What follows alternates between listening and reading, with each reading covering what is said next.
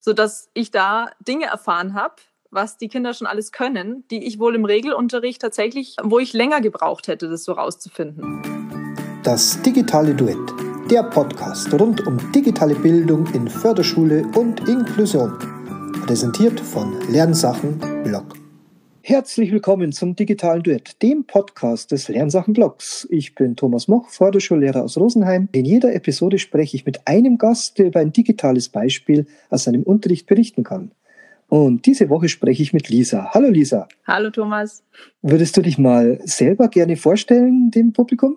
Ja, gern. Ich bin Lisa Marek und ich bin noch Studienreferendarin aktuell im zweiten Ausbildungsjahr, also kurz vorm Ende sozusagen. Und ich bin aktuell an, der, an einem Sonderpädagogischen Förderzentrum in Traunreuth und arbeite damit 16 Wochenstunden. Ja, das ist eine sehr spannende Zeit, die Ausbildung. Da hast du ziemlich viel Freizeit wahrscheinlich. Total, ja. Mhm. Ich würde gerne dir drei Fragen stellen. Das ist eine feste Rubrik in dem Podcast. Drei digitale Fragen. Bist du bereit? Ja. Drei kurze digitale Fragen. Mit welcher Hardware, also mit welchem Computer, Tablet oder mit welchem Gerät arbeitest du am liebsten? am allerliebsten mit dem iPad in Verbindung mit dem Apple TV auf den Beamer im Unterricht. Mhm. Und welche Software oder welche App gehört zu deinen bevorzugten Programmen? Mm, Book Creator mm, und GoTalk. Mhm. Und am Schluss äh, machen wir mal den Blick in die Glaskugel. Das heißt, jetzt darfst du mal in die Zukunft schauen und was würdest du dir denn wünschen? Welche Technik müsste erfunden werden oder was müsste verbessert werden, um dein Leben oder deinen Unterricht oder deinen Alltag besser zu machen? Also ich glaube, äh, Beamer, die nicht laut sind.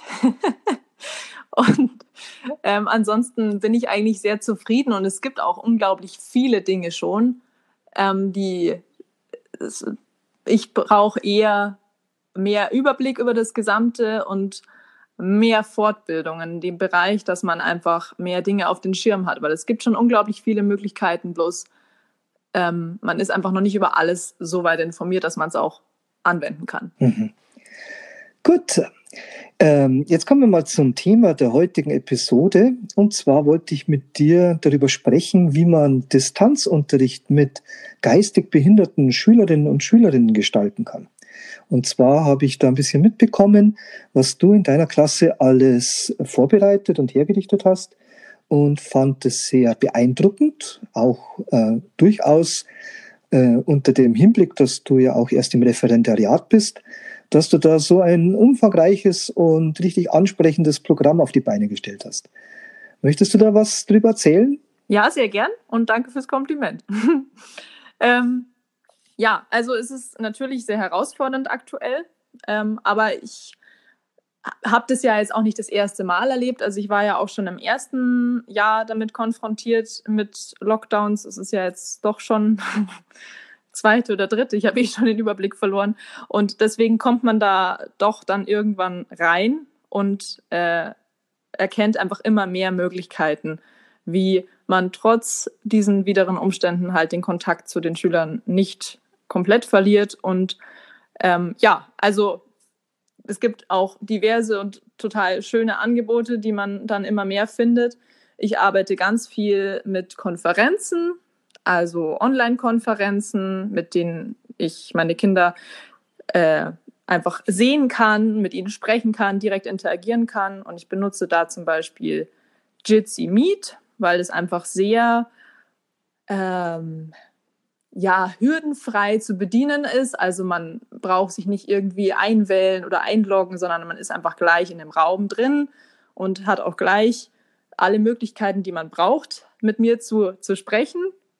Deswegen ist es sowohl für die Kinder als auch für die Eltern einfach sehr barrierefrei und leicht zu, ja, leicht zu, zu bedienen. Und erreichst du denn da alle deine Schüler, die du in der Klasse hast? Ja, weil wir an unserer Schule ähm, Leih-iPads hatten, haben und ich die Kinder, die ähm, kein Endgerät zu Hause hatten, noch digital sozusagen versorgt habe und ein Leihgerät ähm, nach Hause gebracht habe und das auch zusammen mit den Kindern und den Eltern eingeführt habe, sodass sie jetzt im Prinzip nur noch die Kamera von einem iPad auf einen QR-Code halten mussten und dann waren sie schon bei mir in dem Meeting drin. Das heißt, du hast also nicht nur die Schüler quasi instruiert, wie das zu benutzen ist, sondern du musstest da auch richtig wahrscheinlich an viele Eltern rangehen und ihnen das erklären. Ja, auf jeden Fall, ja. Aber da sind eben solche QR-Codes äh, in Kombination mit der iPhone-Kamera total dankbar, weil da einfach sehr wenig sehr wenig Vorwissen vorausgesetzt wird und das ähm, auch, also sowohl kognitiv als auch motorisch, sage ich mal, niemanden direkt überfordert und deswegen war das echt eine angenehme Art zu arbeiten und es wurde auch sofort umgesetzt und angenommen von allen Eltern. Da bin ich sehr glücklich und dankbar für die Zusammenarbeit auch, weil das ist halt auch ein großer Punkt, dass die Eltern so viel mehr leisten müssen in der aktuellen Zeit wie normal. Ja, das glaube ich. Und ähm, das ist wahrscheinlich so, dass dann in vielen Videokonferenzen auch die Eltern mit dabei waren, nehme ich mal an. Und das ist ja eine Situation, die man sonst in der Klasse nicht unbedingt hat. Da ist man ja als Lehrer so mit den Schülern für sich. Und jetzt ist man plötzlich in einer neuen Rolle, wo, denke ich mal, viele Eltern zur Unterstützung dann eben im Unterricht mit dabei sind. Wie bist du denn damit umgegangen? Ja, also es, es ging, hat sich eigentlich recht allein ergeben. Also ich habe natürlich immer nur mit den Kindern direkt gesprochen. Ich habe die Kinder direkt selbst angesprochen. Ich habe nie mit den Eltern direkt kommuniziert, was auch einfach klargestellt hat, so, das ist jetzt was für die Kinder, das ist jetzt kein Treffen der Erwachsenen sozusagen, kein Treffen der Eltern. Und somit haben sich da eigentlich wenig Missverständnisse aufgetan am Anfang. Aber es ist natürlich sehr komisch und man fühlt sich noch viel, viel mehr beobachtet, obwohl man das ja im Referendariat eher gewohnt ist, sag ich mal. Hm. Da, ja, das ist auch eine interessante Frage, denn eigentlich ist Referendariat ja dafür da, dass man quasi in der Prakt im praktischen äh, Umgang mit den Schülern in der Schule quasi lernt, was bedeutet dann alleine Lehrerin oder Lehrer zu werden und zu sein. Und äh, wie ist denn das jetzt gelaufen in Zeiten des Distanzunterrichts, wenn man eigentlich ganz wenig Kontakt mit den Schülern direkt hatte? Ja, schwierig. Also mir sind viele, mir ist schon viel Erfahrung geht mir ab, muss ich einfach sagen, gerade was so kooperative Arbeitstechniken angeht, weil das ja seit Beginn von Corona, was ja eigentlich fast den Beginn meiner Ausbildung getroffen hat, ähm, verboten worden ist, beziehungsweise stark eingeschränkt worden ist. Das heißt, ähm, von der Methodik geht mir schon viel Erfahrung ab, was einfach spezifisch ist jetzt für den Förderschwerpunkt geistige Entwicklung, aber auch sonst ist es natürlich ein ganz anderes Arbeiten. Man arbeitet nicht mehr am Kind, man arbeitet am Laptop, man ist eher Manager, man ist, ähm, man sitzt im, im Callcenter zum Teil und bearbeitet eigentlich die meiste Zeit E-Mails und sitzt am Schnittprogramm. Also es sind äh, ganz neue Aufgabenfelder, die sich auftun, die das Ganze natürlich schon lehrreicher machen in vielerlei Hinsicht, aber deutlich herausfordernder und weiter weg von dem, was man sich vorgestellt hat, als man den Beruf gewählt hat. Das ist sicherlich eine Riesenherausforderung, aber vielleicht ist ja irgendwann einmal Licht am Ende des Tunnels zu sehen. Gell? Jetzt hast du aber neben Videokonferenzen hast du ja auch noch andere Angebote, die du deinen Schülerinnen und Schülern zur Verfügung stellen konntest. Ja, genau. Also ich habe ganz viel, ich habe eine Lerngruppe, die auch mit vielen Schülerinnen und Schülern ähm, mit schwerer mehrfacher Beeinträchtigung ist. Und da habe ich viel über Videos arbeiten müssen, also Mitmachvideos, wo sie mich persönlich auch sehen. Also es sind keine klassischen Erklärvideos im Sinne von, ich filme meinen Tisch und erkläre dann und schiebe irgendwie mit meinen Händen was hin und her. Klassische Legetricktechnik ist es nicht, sondern es ist wirklich, ich als Person werde gefilmt, dass der Kontakt und die Beziehung irgendwie noch weiter aufrechterhalten werden kann, obwohl es nur digital passiert. Das heißt, ganz viele meiner Unterrichtsinhalte waren jetzt so Mitmachvideos, wo ich mich persönlich gefilmt habe, weiß ich nicht, bei Musik, Kunst, ähm, Sport, Deutschübungen. Genau. Und sonst habe ich ganz viel auf ähm, interaktive Inhalte gesetzt, durch zum Beispiel Learning-Apps, wo man ganz einfache Übungen erstellen kann für Deutsch und Mathe, aber auch mit WordWall wo man auch ganz schöne interaktive Übungen erstellen kann. Und diese Sachen habe ich genutzt für meine Fördereinheiten, weil ich dadurch, dass ich halt meine Schüler, dadurch, dass meine Schülerinnen und Schüler eine begrenzte Aufmerksamkeitsspanne haben musste ich schauen, dass sich die Angebote zeitlich im Rahmen halten und dass ich die Zeit, die ich mit meinen Schülern habe, sehr effektiv nutze. Deswegen habe ich mich gleich auf Einzelförderstunden berufen, sodass heute ähm, ja, ich die Kinder eins zu eins habe, dann nur eine kleinere Zeitspanne, aber die halt sehr effektiv. Das heißt, du ähm, machst also nicht nur so Klassenunterricht, sondern so richtig Einzelarbeit und kannst dann individuell auf deine Schüler direkt eingehen. Jetzt würde mich mal interessieren, noch diese, diese Videos, also gerade für schwerst mehrfach behinderte Schülerinnen und Schüler. Ähm, hast du da Möglichkeit, irgendwie Feedback zu bekommen, wie das dann angekommen ist bei, bei deinen Schülerinnen und Schülern? Ja, also viele meiner Schülerinnen und Schüler waren in der Notbetreuung, gerade die äh, Kinder, die etwas schwerer beeinträchtigt waren. Und deswegen hatte ich da Gott sei Dank durch mein tolles Team die Möglichkeit, da das Feedback zu hinterfragen und war auch oft mal anwesend und konnte sehen, wie sie meine Videos ähm, aufnehmen. Und ja, also es war, auf, es, es war schon faszinierend zu sehen, wie manche Kinder dann auch schon auf die Uhr geguckt haben und gesagt haben, so, ähm, jetzt ist wieder Zeit für ein Video und und schon auf den Beamer sich fokussiert haben. Und ähm, ja, so viel Aufmerksamkeit kriege ich zum Teil nicht am ganzen Schultag. Also es war schon, es war schon schön mitzuerleben zum Teil, ja. Also da hatte ich aber eben Glück in dem Fall, weil ich da mein Team hatte, das mir das berichtet hat. Ansonsten ist es natürlich, beruht alles auf Elternarbeit. Also das Feedback, was ich bekomme, bekomme ich über die Eltern. Und ja, weil ich leider nicht anwesend sein kann. Hm. Aber zumindest funktioniert da die Kommunikation. Also das ist quasi keine Einbahnstraße, sondern da findet auch wirklich ein Austausch statt. Ja. Weil ich denke, das ist ja auch ganz wichtig für die weitere Planung, immer, dass man ein bisschen so einen Anhaltspunkt hat, wie man dann weiter planen kann ne? und auch, äh, ob quasi auch die Form angemessen ist, dass man dann die richtigen Inhalte ausgewählt hat und die Schüler davon auch profitieren können. Genau, und ich habe auch jeden Tag eine Elternsprechstunde angeboten wo ich ähm, auch einmal wöchentlich rumgerufen habe, einfach um abzuklären, ob die Angebote soweit noch passen, was sie ähm, besonders gut aufgenommen haben, was jetzt nicht so gut ankam oder ja, womit einfach wenig anzufangen war. Und darauf von die, auf, aufbauend auf diesem Feedback habe ich dann einfach meinen Unterricht die nächste Woche gestaltet. Also es war viel Planen von Tag zu Tag und weniger, weniger sequenzlastig, wie das ja sonst im Präsenzunterricht meistens geht. Hm. Jetzt hast du zur Organisation oder zum, zum Darbieten deiner Aufgaben und deiner Videos hast du auch ein Padlet erstellt, mhm. oder? Also das hast du denen auch quasi so weitergegeben, dass sie sich da selber die Aufgaben dann aus dem Padlet herausholen können? Und äh, im Hintergrund des Padlets hast du ein Foto, glaube ich, von deinem eigenen Klassenzimmer, glaube ich, genau. hinterlegt. Genau. Das finde ich auch eine sehr schöne Idee. Da ist auch nochmal die Möglichkeit, eben so einen direkten Bezug dann herzustellen, denke ich. Ja, also ich habe auch noch ein Video online gestellt, wo Sie das Klassenzimmer nochmal sehen können, wo ich nochmal genauer immer erklärt habe, so da ist dein alter, dein alter Platz, da hast du immer deine Schultaschen hingestellt, einfach, dass Sie ja, da, da, weiterhin Bezug zu haben und, und Schule auch weiterhin wirklich mit diesem Raum assoziieren und jetzt nicht mit dem, mit dem Kasten vor ihrer Nase. Jetzt hast, also wir haben Videos, habe ich jetzt gehört, und Padlet und dann hast du schon ein paar Tools auch genannt, die du verwendest. Äh, zum Beispiel diese Learning-Apps, die kennen wahrscheinlich viele. Und noch eins hast genannt, das ist mhm. WordWall. Mhm. Das kenne ich persönlich jetzt gar nicht so genau. Was ist denn das? Mm, das funktioniert ähnlich wie Learning-Apps. Es ist eine Möglichkeit, mit unterschiedlichsten Oberflächen Übungen zu machen in allen möglichen äh, Lernbereichen.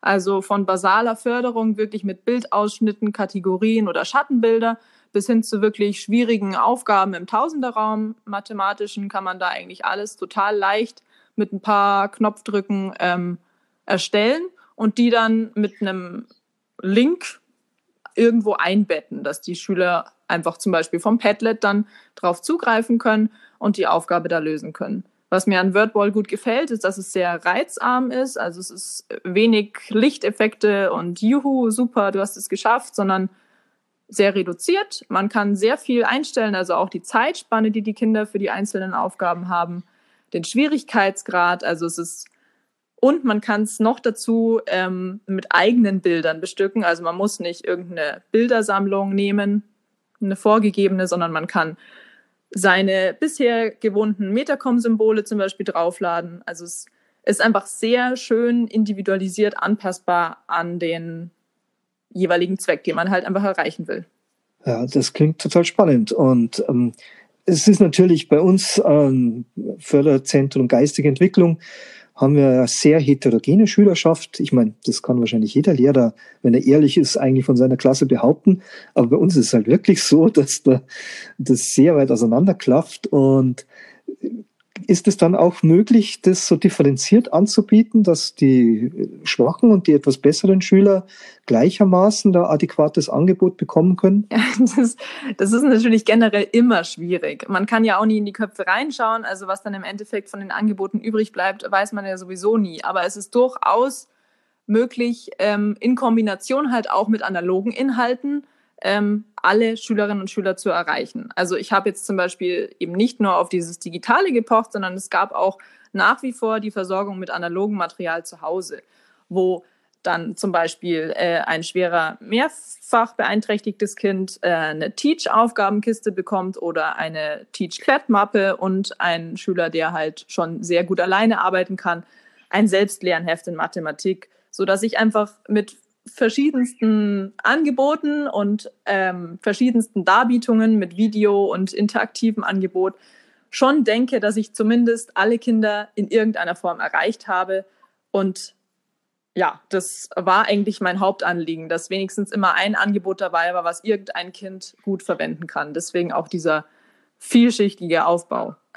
Wenn man jetzt so überlegt, ähm, diese ganzen technischen Hilfsmittel, die jetzt nötig sind, um den digitalen Distanzunterricht irgendwie am Laufen zu halten, das ist ja doch äh, für viele Personen eine technische Hürde, das zu meistern. Also viele Erwachsene haben ja bis vor einem Dreivierteljahr noch nichts von Videokonferenzen gehört oder zumindest nur in Science-Fiction-Filmen und plötzlich sehen wir uns alle in irgendwelchen Videocalls wieder und müssen das handeln.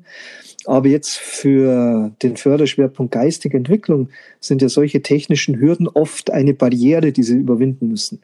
Was würdest du jetzt sagen? Ist da diese Technik auch eine Chance oder eher eine Behinderung für unsere Schüler in solchen Zeiten irgendwie am gesellschaftlichen Leben teilzunehmen? Es ist auf jeden Fall eine Chance. Also ohne diese ganzen digitalen Angebote und ohne diese Dinge, die es einfach schon Gott sei Dank gibt, hätte ich den Kontakt zu vielen Schülerinnen und Schülern, wäre daraus bestanden, dass ich an der Haustüre Material überreicht hätte und kurz ähm, das Kind gesprochen hätte und von Angesicht zu Angesicht gesehen hätte.